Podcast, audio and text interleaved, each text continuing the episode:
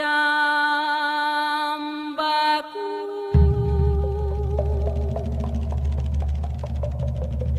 jambaku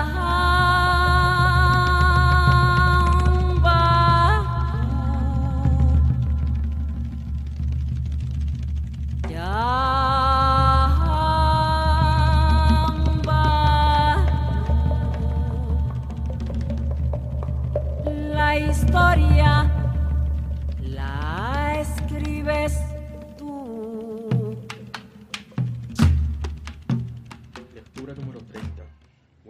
soy Juan Sebastián Mina y continuamos con la lectura de Chambacú, Corral de Negros de Manuel Zapata Olivella. La casa de la maestra Domitila se alzaba en el centro de la isla, su escuelita, a su vez, otra isla. La construcción de mampostería rodeada de lodazales pretendía erguirse blanca e incontaminada. La cotera contó a su nuera la historia de aquella maestra que recibía muy pocos pagos por la enseñanza a los niños de Chambacú, gallinas, puñados de arroz, escasísimas monedas, largas y olvidadas deudas. Había nacido allí. Su padre fue constructor de chalupas. Sesenta años atrás llegó a la isla en busca, en busca de mangle grueso, propio para el andamiaje de las embarcaciones. La madre de Domitila fabricaba hornos de carbón con leña y astillas. Otros negros los imitaron. El manglar, abundante y generoso, daba pie a la economía de nuevos carboneros. Algunos solo miraban hacia las aguas del caño en busca de la pesca. El constructor de chalupas quería perdurar en la isla. Acarreaba piedras para los cimientos de su casa de Calicanto. Cincuenta años después, la rodeaban los ranchos de palo y cartón. Domitila sobrevivió a sus padres. En su casona esperó que algún hombre llenara su orfandad. Crió palomas, ilusionada, las veía ir y venir sobre la isla. Seguía con ellas los distantes caminos trazados por las chalupas marineras de su padre. Arrugada la matriz, consumidos los ahorros paternos, acusó a las palomas de su ruina. Las envenenó a todas. Pero la soledad le resultó una compañía dolorosa. Fue entonces cuando abrió las puertas de su casa a los niños pobres de la barriada. Llevaban sus propios bancos. En una pizarra les enseñaba los números. Una misma cartilla servía para el aprendizaje común. Entre, señora.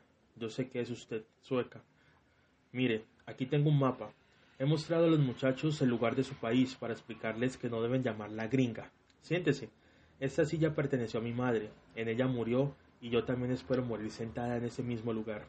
Levántense, muchachos, ¿no ven que hay visita? Ya me imagino lo escandalizada que estará de nuestro modo de vida. Peor que cerdos. Yo he hecho cuanto he podido por aclararles el entendimiento, pero no todos son letras y números. Los pobrecitos a veces no tienen ni qué comer. Los mayores tampoco llevan una vida mejor. ¿Por qué le digo estas cosas? Usted estará enterada. La cotena, aunque tuvo cinco hijos, no ha podido mejorar su situación se preocupó mucho por educarlos. Por aquí pasaron todos y a excepción del mayor, que mucho se afanó por aprender, los demás prefirieron los gallos, el, boxeo y el vicio. No digo nada de Clotilde, la pobre es una mujer resignada, siempre al lado de su madre con ese hijo que tantas amarguras le ha dado. Bueno, basta de historias tristes. Cuénteme de su país. ¿Ha visto usted las auroras boreales?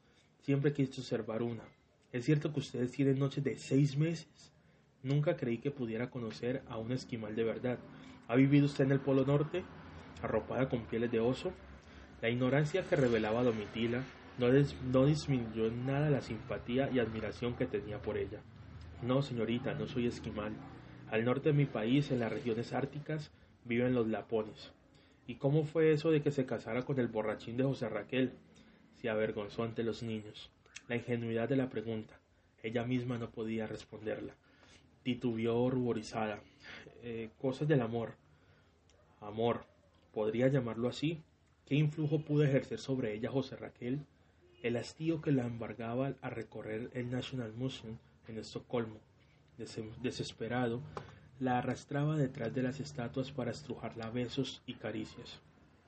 No era la misma pasión soez que lo llevaba a embriagarse con las rameras, separado de ella tan solo por delgadas paredes de bambú Nada había en común entre su desbordada lubridez y el recato de su hermana, de su hermana Clotilde.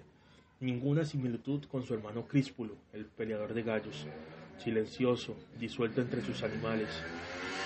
Sus atenciones para ayudarla a saltar un charco o brindarle una mecedora. Hasta su cuñado, el campeón, lo aventajaba en su empeño de acumular experiencia técnica y onzas de músculos. Las comparaciones la entristecían. Su propio amor hacia él, voluntad para no gritar y huir de Chambacú, se le antojaba una torpe pasión.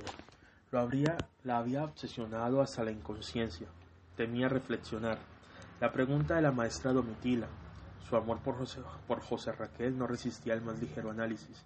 Cegarse a sí misma. Tapiar todos los resquicios de su mente por donde pudiera filtrarse el más leve raciocinio. La